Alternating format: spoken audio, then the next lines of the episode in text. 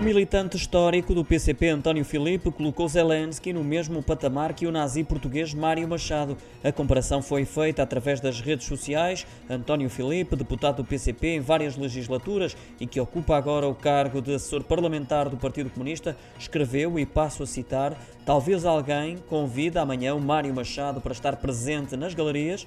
Os amigos são para as ocasiões. Um comentário publicado horas depois do partido ter assegurado que se opõe à presença presença de Volodymyr Zelensky no Parlamento Português, numa sessão agendada para as 5 da tarde, garantiu também que não vai estar presente para ouvir o discurso do presidente ucraniano por videoconferência.